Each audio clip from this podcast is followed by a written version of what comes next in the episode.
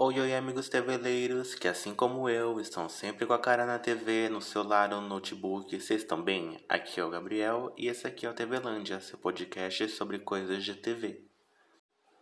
E é com essa maravilhosa noite de chuva, não sei se vocês estão escutando, que eu volto para falar do segundo episódio da quarta temporada de Masterchef Profissionais. Esse episódio ele já começa com ar suspense, porque quando os participantes entram, primeiro eles entram no vestiário, depois eles vão pro palco principal, né? Pro cenário principal tinha três cloches, que é aquele negócio que você é, esconde a comida, né? Tinha uma tampa, vamos falar assim, que a gente não é, é estudada, a gente tem que falar do mais simples possível. As cloches estavam na frente dos jurados. Aí quando todo mundo viu aquilo, todo mundo já ficou meio assim, ixi, o que, que vem por aí? Porque é sempre um suspense, e ainda mais com três cloches.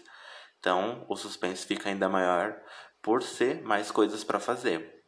E quando eles entraram, todo mundo já também já olhou como que estava organizado o cenário, que sempre fica uma bancadinha meio que individual para cada um. Dessa vez não, tinha três fileiras e nessas fileiras tinha as bancadas interligadas. Aí então cada um começou a ligar um pontinho um com o outro e já percebeu, peraí, vai acontecer alguma coisa aí.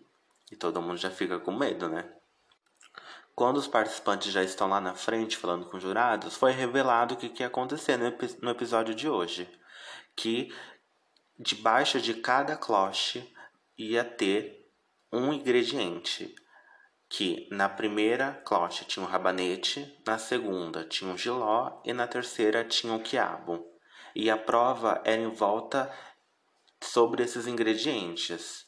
E como a gente estava é, se preparando para uma prova em grupo, em trio, cada trio ia ficar com um ingrediente.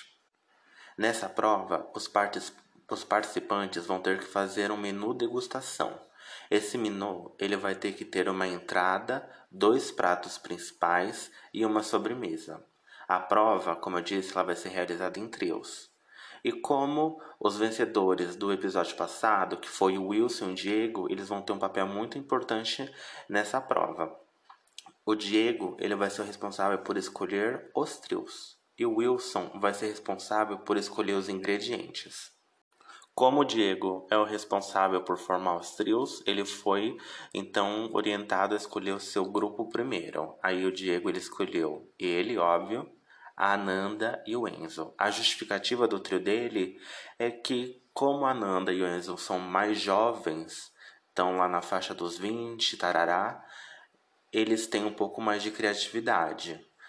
Não sei se eu gosto dessa justificativa, porque eu acho que, independente da idade, ali tá contando é, a sua carreira, o seu tempo na profissão. Eu acho que se você tá mais recente, você vai ter talvez mais aspirações em fazer coisas novas. Quando você já está um pouco mais tempo, você já está um pouco mais acostumado e talvez você não se arrisque tanto. Mas essa é a minha visão sobre o que ele falou. O segundo grupo foi o Wilson, a Ellen e a Marília. Foi nesse momento que a gente conseguiu perceber que surgiu uma rivalidade aí.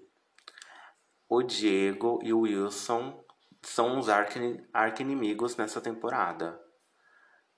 Por eles serem profissionais e por eles se garantirem nessa área, deu para mostrar que um já percebeu que o outro é bom.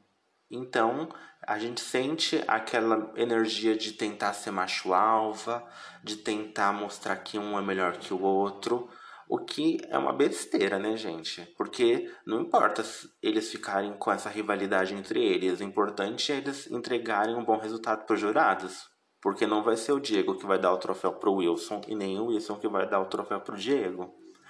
Quem vai dar o troféu para eles é o público e os jurados, né? Então não precisa dessa rivalidade ridícula. Mas por entretenimento a gente gosta, porque a gente gosta um pouquinho de confusão. E foi na formação desse grupo, do segundo grupo, Wilson, Ellen Marília, que o Diego perdeu a oportunidade da prova.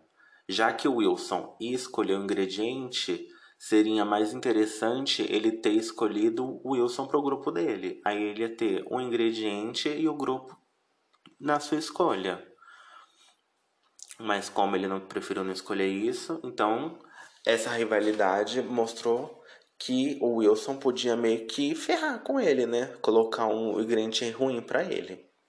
Mas eu também fico pensando que talvez não era eles bom eles ficarem juntos, porque como eles estão com esse atrito, provavelmente eles iam se afundar o barco deles e acabar se matando ali. Eles não iam conseguir produzir algo legal, porque um ia tentar sobressair em cima do outro. Por consequência, os três participantes que sobraram foi o Marcelos, a Talita e o Michel, e eles formaram o terceiro grupo, né? Por, por ter sobrado mesmo. Depois dos grupos formados, começou a hora da divisão dos ingredientes. O Wilson então escolheu o quiabo, ele deu o giló para o grupo do Diego e para o grupo do Marcelos ele deu o rabanete.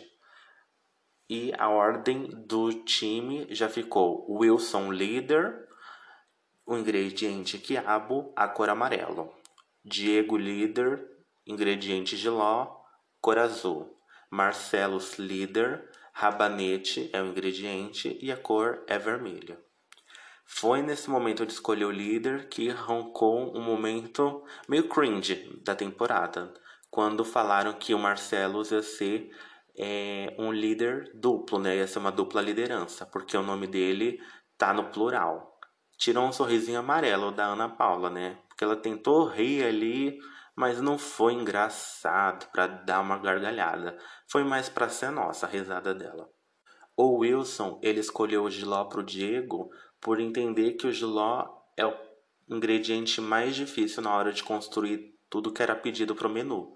Então, como tinha que fazer quatro pratos, ele entendeu que seria muito difícil, por exemplo, para o giló é, virar uma sobremesa, para tirar o amargo do giló. Então, ele fez uma estratégia aí reforçando ainda mais a rivalidade dos meninos. Para essa provinha, os participantes vão ter uma hora e meia e cinco minutos de mercado. Como é, em grupo, mas mesmo assim tem que fazer quatro pratos, eu acho que é um pouco apertadinho, né? Porque tem que ser uma correria total. Mas como eles são. É, já tem um estudo, já tem um tempo de carreira, alguns, eles conseguem se organizar um pouquinho melhor para não virar um, um caos gigantesco. Quando a gente começa a ver a prova em ação, a gente viu uma pequena análise da Nanda, né, naqueles momentos de confessionário, onde ela falou que o grupo que começou em desvantagem foi o grupo vermelho, já que o Marcelos é uma pessoa que tem um, um nervosismo, uma dificuldade, e ele já teve uma dificuldade no primeiro episódio. E se a gente pensar no desempenho, Diferente do outro reality show que eu gosto, que é o Bake Off, eu acho que o Masterchef ele é um pouquinho mais sério. Porque no Bake Off as pessoas dão mais risada, é um ambiente mais leve, mais descontraído. Porque a, essa é a pegada do outro reality, né? Ser um pouquinho mais leve. No Masterchef eu não acho que tem essa pegada, tem uma pegada muito séria. Então não tem espaço para a gente ver é, um lado mais alegre os participantes. Eu acho que a gente consegue ver muito mais a competição deles. E isso fica até assim um pouco massivo para mim. Por isso que eu prefiro o Bake Off. A gente fazendo uma análise do desempenho, a gente vê que eles começaram muito bem, todos os grupos. Tava todo mundo focado, tava todo mundo centrado. Eu acho que todo mundo se organizou bem rapidinho para saber o como que iam fazer, como que eles iam organizar os preparos. Esse é o legal da parte dos profissionais, que a gente não vê esse desespero dos amadores. Todo mundo é mais centradão mesmo, então isso eu gosto. E mais uma vez a gente fala da rivalidade Wilson Diego. Essa rivalidade, gente, é o tema principal desse episódio. Porque praticamente foi focado só nisso, que foi uma construção do primeiro episódio passado para esse. Mas é aquilo que eu tinha comentado. É briga de ego, né, gente? A gente não precisa ter essa rivalidade tão forte dentro da competição e ainda mais no segundo episódio. Se fosse lá para metade, para o fim, até entenderia, porque a gente já tá aos nervos, a gente quer que termine, a gente quer ganhar. Mas no segundo episódio já dá para criar essa super rivalidade? Não sei. Achei muito precipitado, porque para mim todo mundo é muito bom. Né? Hum, né? todo mundo assim. Não todo mundo, vocês entendem, né? Porque vocês estão assistindo também. Tem alguns que cometem alguns deslizes. Mas tem uma galera muito boa Outro ponto que a gente consegue destacar é que quando a Nanda estava fazendo um preparo lá, que eu não vou lembrar o que, que ela estava fazendo, ela teve um pouquinho de dificuldade porque ela precisava de um material específico, que é um sifão. Para quem não me conhece, eu já trabalhei numa sorveteria. Então, lá também tinha sifão para a gente colocar naquelas garrafas, né, para a gente fazer o chantilly. Então, era importante para ela ter uma dessas garrafas para o preparo dela. E ela procurou, procurou, viu que não tinha, ficou preocupada porque dependia desse material para ela fazer o, a prova dela, para ter o desempenho que ela queria. Aí, quando ela viu que não estava dando certo, ela meio que foi trocando de ideia para tentar improvisar, né? A gente tem que ter um plano B quando o plano A não dá certo. Aí ela falou pro líder, falou assim, ó, não vai rolar porque não achei o sifão. Então não vai dar para fazer o que tem, o que tem para fazer. Aí tá, ele foi lá, foi lá no fundo, ajudou a procurar. Quando ele passa na bancada do time amarelo, que estava no último, ele encontra lá o, o pratinho cheio de sifão, cheio do gásinho que coloca na garrafa. Aí a gente fica pensando, putz, mano, como pode, né? A competição já é difícil. E se tem uma quantidade certinha de material para todo mundo, por que, que a pessoa pega tudo e coloca na bancada dela ainda sem avisar? Eu acho que é uma sacanagem com o resto dos competidores. Mas esse movimento e esse comportamento a gente percebe desde o primeiro episódio, porque vamos relembrar o que aconteceu no primeiro episódio, onde as pessoas tinham que fazer uma, a, lá a provinha e o povo queria usar panela de pressão. Tinha seis panelas de pressão. É, duas pessoas, cada um pegou duas, ficou duas pessoas sem panela. Aí a gente pensa, poxa gente, se o material tá contadinho, então é para ter um para cada um, não é para um ter dois e um não ter nenhum. A gente precisa entender que é uma competição, mas é uma competição justa. Eu acho que para mim seria muito legal a gente tentar rever esse tipo de comportamento, porque a gente tem que pensar no bem-estar de todo mundo ali. Ou a Band põe mais material, porque eu acho que seria ideal, né? Se sabe que tem gente que vai precisar de duas panelas, a gente não pode ter panela contadinha para cada participante. Acho que tem um pouquinho, tem que ter uma reservinha a mais de material ou pelo menos ter é, um acordo social entre eles e entender que todo mundo precisa usar de tudo e não ser mesquinho ao ponto de pegar tudo. É uma pena que ninguém chama atenção do, dos participantes, né? Porque eu acho que seria bem interessante se um jurado, a Ana Paula mesmo, puxasse a orelha falasse assim, gente, peraí, não vamos pegar tudo, né? De todos os grupos, o que teve mais dificuldade na comunicação foi o time vermelho. Deu para notar que eles não estavam unidos e preparados naquele momento. Então sempre rolava uma desavença. Eles não estavam de acordo na hora de pegar o prato certo para fazer a apresentação tinham preparos que não estava de acordo com todo mundo. Então, esse grupo já tinha um risco a mais porque eles já estavam em atrito. Eu acho que faltou o Marcelo ter um pouquinho mais pulso firme, ter uma postura um pouquinho mais forte, porque ele meio que foi se perdendo ali também. E eu não gostei dessa atitude dele meio que ter jogado a responsabilidade do preparo que ele estava fazendo para outra pessoa. Além de ser muito perigoso, porque a gente precisa de preparos certos. Então, se fica nessa troca, troca, troca, troca de participante, pode acabar é, jogando ingredientes demais, colocando sal demais. Falta, faltou ficar atento a isso e pedir para outro participante grelhar o que ele estava fazendo não é justo para o outro participante, porque se, a, se algo desse errado, aquele outro participante ia que levar a culpa, não ele. Então seria muito interessante todo mundo ficar responsabilizado pelos seus preparos e pelos seus pratos, porque a prova pode ser em grupo, mas o julgamento sempre vai ser individual. Depois da prova terminada, a gente parte para o momento de degustação. E mais uma vez, lembrando, galera, como eu não tô lá, não experimentei nada, não vou falar de sabor, vou só falar de aparência e da apresentação dos pratos, que é isso que conta aqui nesse podcast. Então vamos lá. O time azul começou por eles: Diego, Ananda e Enson.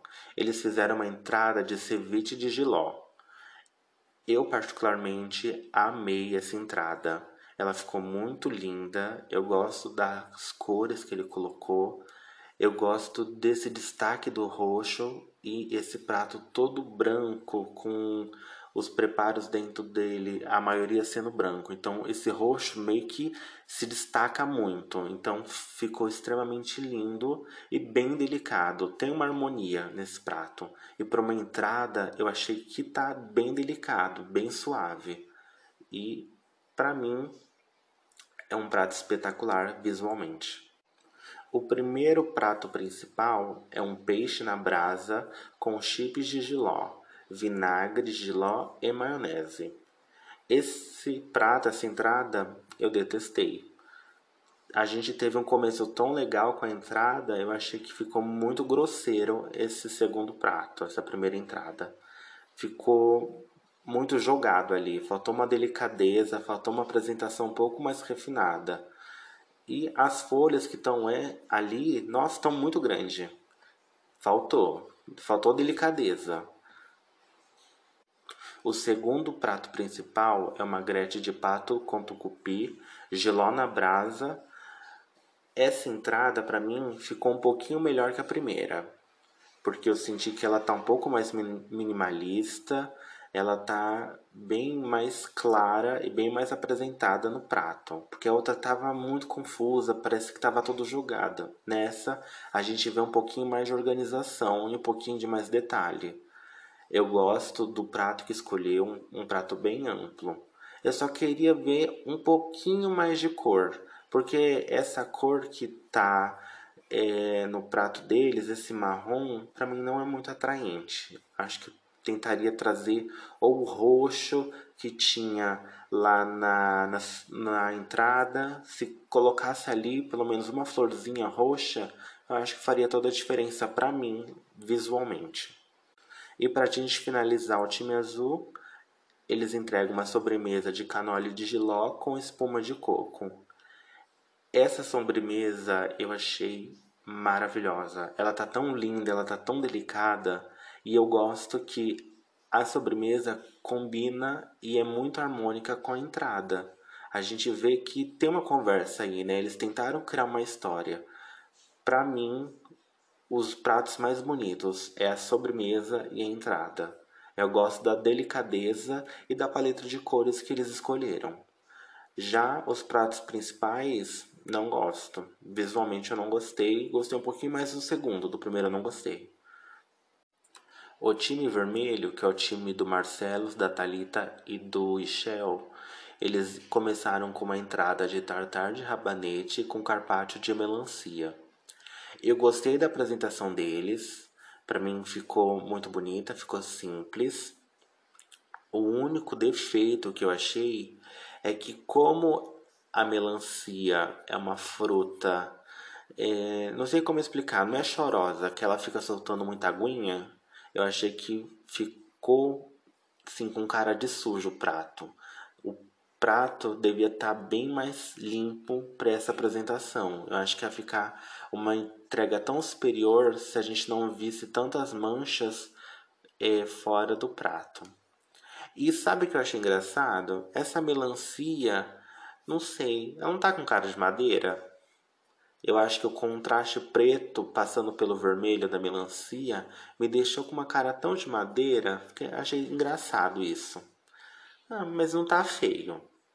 Podia estar tá melhor, igual, igual falei para vocês. Podia estar tá mais clean, não com esses aspectos de molhado que tá no prato, que eu acho que empobrece a apresentação. O primeiro prato principal é um rabanete defumado com fatias de pão e espuma de queijo de cabra. Olha, eu confesso para vocês que eu achei uma apresentação bem arriscada, porque essa espuma de queijo, se ela não for feita é, corretamente, se ela não tiver com a consistência correta, estraga totalmente o prato, deixa o prato tão feio porque a espuma já tem esse aspecto meio perigoso. E qualquer coisinha dava poderia dar a impressão de prato vencido, é, prato que não está com gosto bom. E eles tiveram o mesmo problema com a entrada, que eu falei com a melancia, solta aquela aguinha. Essa espuma fez a mesma coisa, que escorreu para as laterais do prato, o que para mim empobreceu ainda mais o prato deles. Essa espuma é uma tentativa interessante, mas mal executada. Ainda mais nesse prato preto que deixou tão à mostra o que estava sendo feito ali, essa água escorrendo. Ai, não sei, gente. Vamos pensar um pouquinho mais nas apresentações. Agora chegou o momento do segundo prato principal, que foi camarão grelhado, creme de rabanete, tomate e rabanete confitado. Gente, esse segundo prato está maravilhoso. A gente vê o brilho desse camarão, nossa, tá tão gostoso da gente olhar que dá água na boca. Para mim é o prato mais forte que eles entregaram na noite. Deu para ver um pouquinho mais de, de vontade, né? A gente fazer uma entrega mais bonita. O, esse destaque do camarão para mim tá incrível. Eu vejo esse rosadinho que tem o camarão, desse douradinho dele, com esse contraste do verde, eu gosto bastante. O que eu não gosto é como eles entregaram esse tomate. Para mim tá horrível. Esse tomate tão grande, tão grosseiro. Talvez cortado no meio, ou talvez picado, mas do jeito que tá eu não gostei. Mas isso não tira é, a beleza do prato e não tira que esse é o melhor prato desse grupo por enquanto. Esse time, então, ele termina com uma sobremesa de tartartan de rabanete com mel, creme fouetté de laranja e camaru, né? Deu pra ver que sou disléxico, não sei falar. Enrola tudo. Vamos falar de sobremesa, então. Olha, é aquilo que eu disse no, no outro time. Essa cor eu não gosto. Porque para mim tem uma cor de queimado de algo que deu errado. Eu preferia uma sobremesa um pouco mais leve no olhar. Achei muito grosseira essa entrega. E mais uma vez que eles amarraram esse conceito de coisas correndo no prato tem esse líquido do, do creme fouet, eu acho, nessa parte branca, que tá meio que escorrendo. Essa sobremesa, né, meu voto final é não.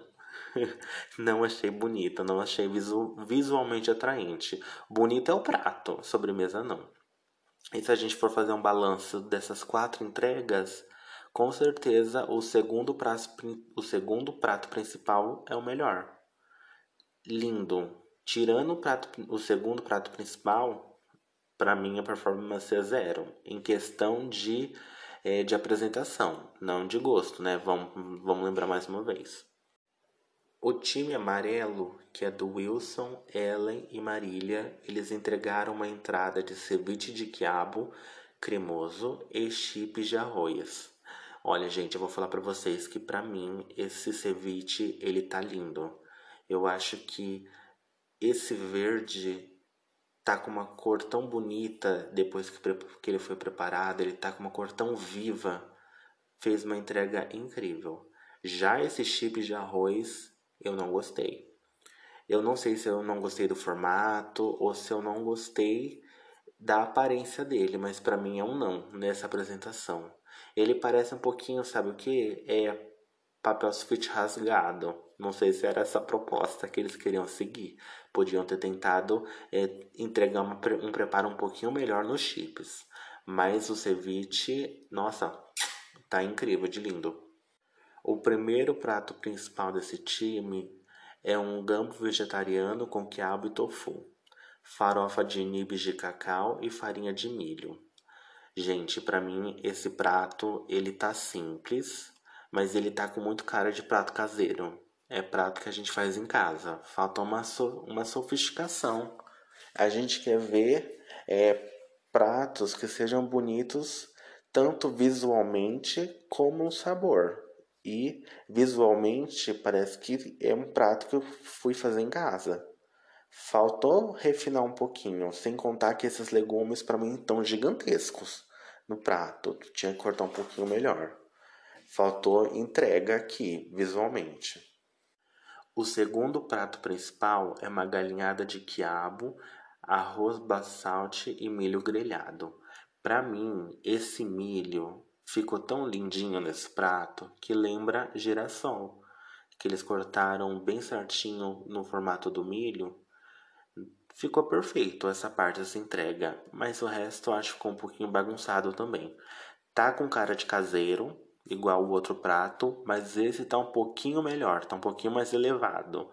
Né? Esse aqui tá quando a gente tenta brincar de Masterchef em casa. O outro não, o outro é o prato que a gente bate todo dia. Para mim, o destaque é o milho. E esse contraste do amarelo com o verde, para mim, é o que mais chama atenção. E para finalizar a apresentação desse time, foi uma sobremesa de mousse de chocolate branco com farofa de quiabo, um crumble de caju e frutas. Um prato simples, não muito chamativo, um pouquinho grosseiro, faltou uma delicadeza aí. E esse time para mim teve muita dificuldade nas apresentações. Não tem nada para mim que diz é, é, cara de restaurante de cinco estrelas, sabe? Faltou um refinado aí, não tá refinado. Só teve alguns elementos bons, mas um prato bonito, é assim, bonito por inteiro não teve. Talvez o ceviche foi o que mais chegou próximo de ser o melhor prato desse grupo visualmente. Depois que é degustado tudo, é a parte que dá mais medo para todo mundo. É quem vai sobre o mezanino e quem vai para a prova de eliminação.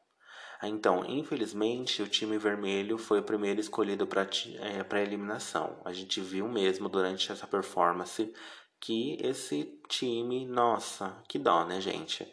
Faltou um pouquinho mais de entrosamento ali e de mostrar que eles têm confiança ali nos preparos dele.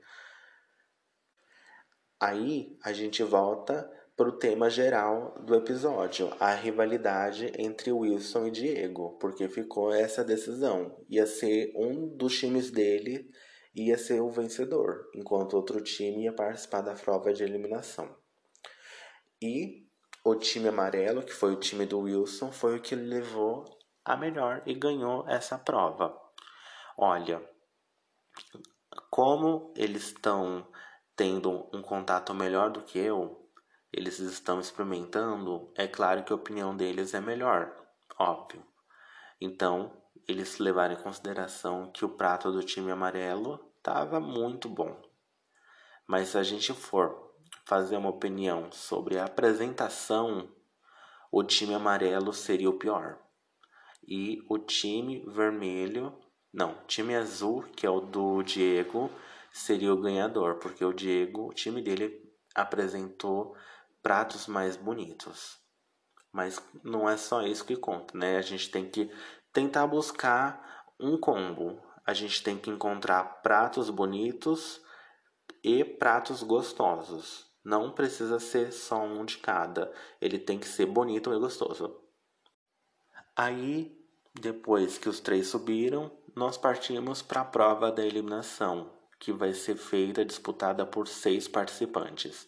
Nessa prova, quando os participantes entram no cenário de novo, eles se deparam com uma caixa gigantesca, né? Aquelas caixas que domina o quase o cenário ali da frente. E depois que é revelado, eles mostram que a prova da eliminação é a prova do sanduíche, que debaixo da caixa existe várias amostras de sanduíche. E nessa prova os participantes vão ter que fazer tudo do zero, o que deixa a prova mais difícil ainda, né? Porque a gente primeiro pensa, ah, vamos só montar o recheio, né? Fazer o interior do sanduíche. Não, não, não, não.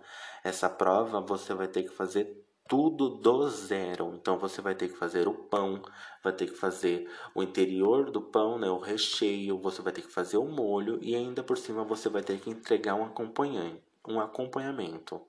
Então já fica mais difícil. Os seis exemplos que estavam debaixo da caixa são uma falafel, que é do Oriente Médio, que é um sanduíche de pão de pita com molho tahine e sticks de berinjela, um semita, que é um lanche mexicano, que é um pão que parece um brioche, e nesse lanche tem um frango empanado, tem um molho de pico de galho e o lanche é acompanhado por tortilhas de milho. Tem um, um katsu sandu, que é do Japão, que é um pão de forno com pernil de porco, pão de forma, eu acho, forma, com pernil de porco com molho tare e um sunomomo. Difícil, né, gente? Japão. É, o próximo é uma francesinha, que é de Portugal, que é um pão de forma que parece um, um croque-monsieur. Dentro tem uma linguiça, um presunto, queijo com ovo em cima. O acompanhamento é uma batata frita e um molho apimentado de piripiri. Tem o bao da China, que é uma massa feita no vapor recheado de barriga de porco, acompanhado com uma tempurá e um molho agridoce. E por último, um po' boy, que é dos Estados Unidos, que é uma baguete recheada com frutos do mar, camarão, peixe, ele deve ser empanado. O acompanhamento é uma salada bem fresca e um molho de tomate bem temperado. A decisão dos sanduíches vai ficar na mão do Wilson, já que ele foi o vencedor do time vencedor. Que, mais uma vez, voltando, volta todo aquele esquema da rivalidade entre Wilson e Diego. Já como Wilson tem o poder, ele decidiu da seguinte maneira: ele entregou Portugal para Talita, o Japão para o Ishel, os Estados Unidos para o Marcelos, a China para o Diego, o México para o Enzo e o Oriente Médio para Nanda. E ele deixou claro que ele viu que o da China era difícil, por isso que ele entregou o da China para o Diego, né? Mostrando a rivalidade mais uma vez. Essa prova é uma prova um pouquinho diferente, porque ela vai ser dividida em duas etapas. Na primeira etapa, os participantes vão ter 3 minutos de mercado para fazer apenas, é, a pegar apenas o necessário e vão ter 15 minutos de prova para fazer a massa do pão.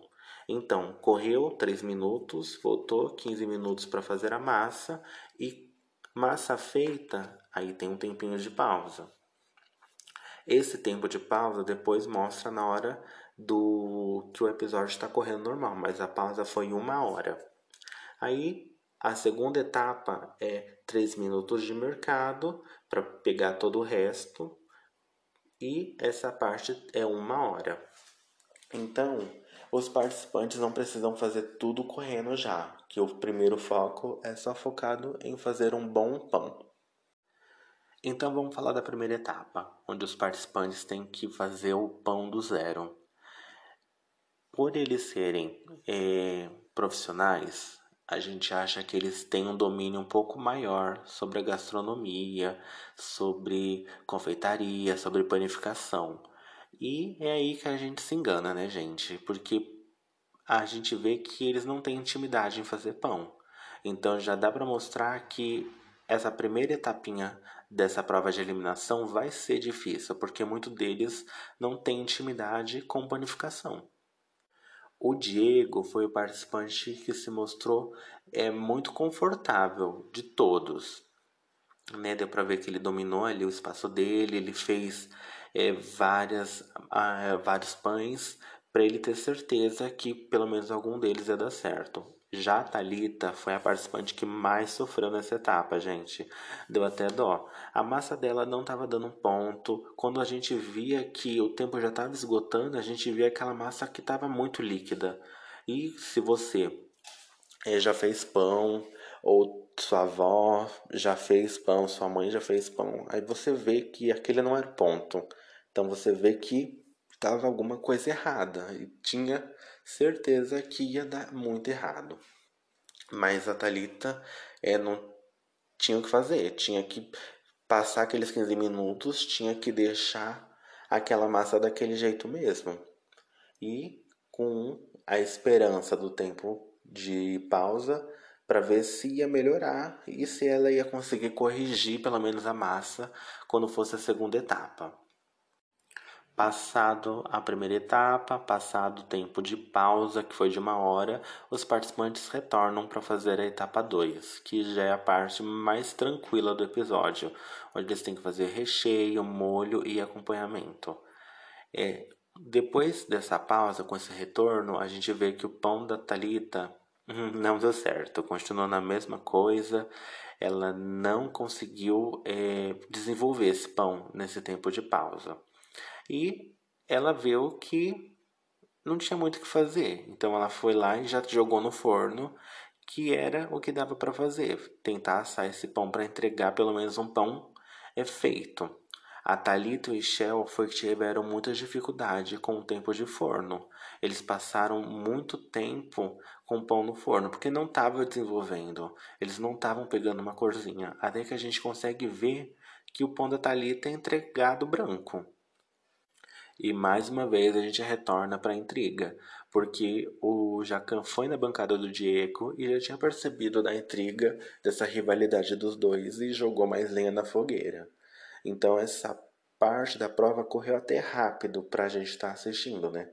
Porque também não tinha muita coisa para desenvolver para a gente ver de interessante. Então vamos para a parte mais importante, que é a parte da degustação. Os participantes tinham que levar o preparo deles até a bancada lá da frente e cada jurado ia para é, na frente de um participante e aprovar o que eles tinham feito. O primeiro participante na degustação então foi o Ishel com katsu sandu, que é um sunomono e molho tahi de laranja. Olha, é uma entrega ok. Não tá bonito, mas também não tá feio. Eu gosto que o pão dele pelo menos ficou dourado, né? A gente vê que o tempo de forno, mesmo sendo bastante, ele conseguiu chegar onde ele pretendia chegar. O sunomono, é difícil nessa palavra, sunomono, é, não ficou tão atraente. Para mim, não fez tanta diferença, sabe? Podia ter um destaque um pouquinho a mais, mas não é uma das piores entregas da noite. A Talita entregou a francesinha, que foi batata frita e molho piripiri. Gente, a Talita teve muita dificuldade nessa prova. Se você assistiu o episódio, você viu que nossa bichinha passou um perrengue. Mas a entrega dela para mim ficou incrível. Esse ovo que tá em cima do lanche da francesinha. Gente, que ovo perfeito! Esse ovo tá maravilhoso. Eu acho a entrega dela muito linda. Eu só queria que o molho dela fosse uma é uma consistência diferente, porque quando a gente olha parece é extrato de tomate aberto. Então acho que a consistência podia ser um pouco melhor, mas tirando isso, perfeito. O ovo ainda por cima, perfeito. O Diego entregou um bal, que é uma tempurá e molho agridoce de framboesa. Olha, visualmente, eu confesso para vocês que eu achei feio. Mas o lanche, eu achei que tá até ok. Né? A combinação tá feia, mas tudo tá bonito, tá harmônico. O que ficou muito feio foi o tempurá. Gente, não, não ficou atraente. O lanche me lembra, sabe o que? Um pão de queijo aberto. Um lanche de pão de queijo. Hum, seria uma delícia se fosse pão de queijo esse pão. Mas eu tiraria tempurá para deixar o prato mais bonito visualmente. A Ananda, ela entregou uma falafel de berinjela empanada e molho tahine. Quando a gente olha pro pão dela, ficou com cara de seco. E parece que tem é, dois quibe dentro do pão. Então, gente, essa parte é até difícil da gente é, gerar um comentário, porque é, tem sanduíche que não é bonito, né? Que é numa misturada, não é atraente. Pode ser gostoso, mas bonito não tá. Infelizmente. Agora a gente vai pro melhor da noite, que foi o semita do Enzo, que tem tortilhas fritas e pico de galho. Gente, esse lanche não tinha como dar errado. Você olha para ele, parece que saiu direto de uma rede de fast food. Parece que eu vou entrar aqui no McDonald's ou no Burger King e vou encontrar esse mesmo lanche. Para mim tá perfeita essa entrega. Tá tão lindo. E por último, é o lanche do Marcelos, que é um po' boy. É, a salada é uma coleslaw, tem maionese e leite de picles. A salada ficou bonitinha. Eu gosto desse, desse visual. Hum, já o pão tá com uma carinha que faltou forno, né, gente? Esse pão tão branco, tão sem brilhos, tem poucos douradinhos. Sei lá, a parte mais importante que era o lanche não foi, não ficou bonito. Uma pena, né? Depois que terminou a degustação, é um momento importante que é da decisão. Os melhores lanches foi o do Enzo, da Talita e do Diego. E claramente o vencedor foi o Enzo, porque ele já entregou um lanche que dava para ter saído direto de uma rede de fast food. Visualmente tá lindo, mas o da Talita também ficou muito bom. Mas o do Enzo, insuperável, perfeito. Os piores foram Ananda, Shell e Marcelos. E infelizmente o Marcelo foi eliminado. Esse pão branco, ai gente, que decepção, né? Hum, não dava para ficar depois desse pão feio que ele entregou. E infelizmente foi a, a vez dele. Se a gente for prestar atenção, ele também teve muita dificuldade na prova em grupo, então isso acabou pesando também na decisão dos jurados. E o Marcelos foi um participante que já estava vindo de um desempenho mais ou menos desde o primeiro episódio. Então acho que o nervosismo é, toma muito conta dele nas performances. Ai, amigos, chegamos ao final desse segundo episódio. A chuva parou, né? Teve chuva no começo, teve chuva no final, depois passou caminhão, passou moto. Vocês têm que desconsiderar, gente. Meu Deus, como aqui é barulhento mas não tem outro horário para fazer. Tô tentando fazer nos momentos mais calmos, mas não dá, né, Brasil? E, gente, esse foi o segundo episódio de Masterchef Profissionais. Um beijo!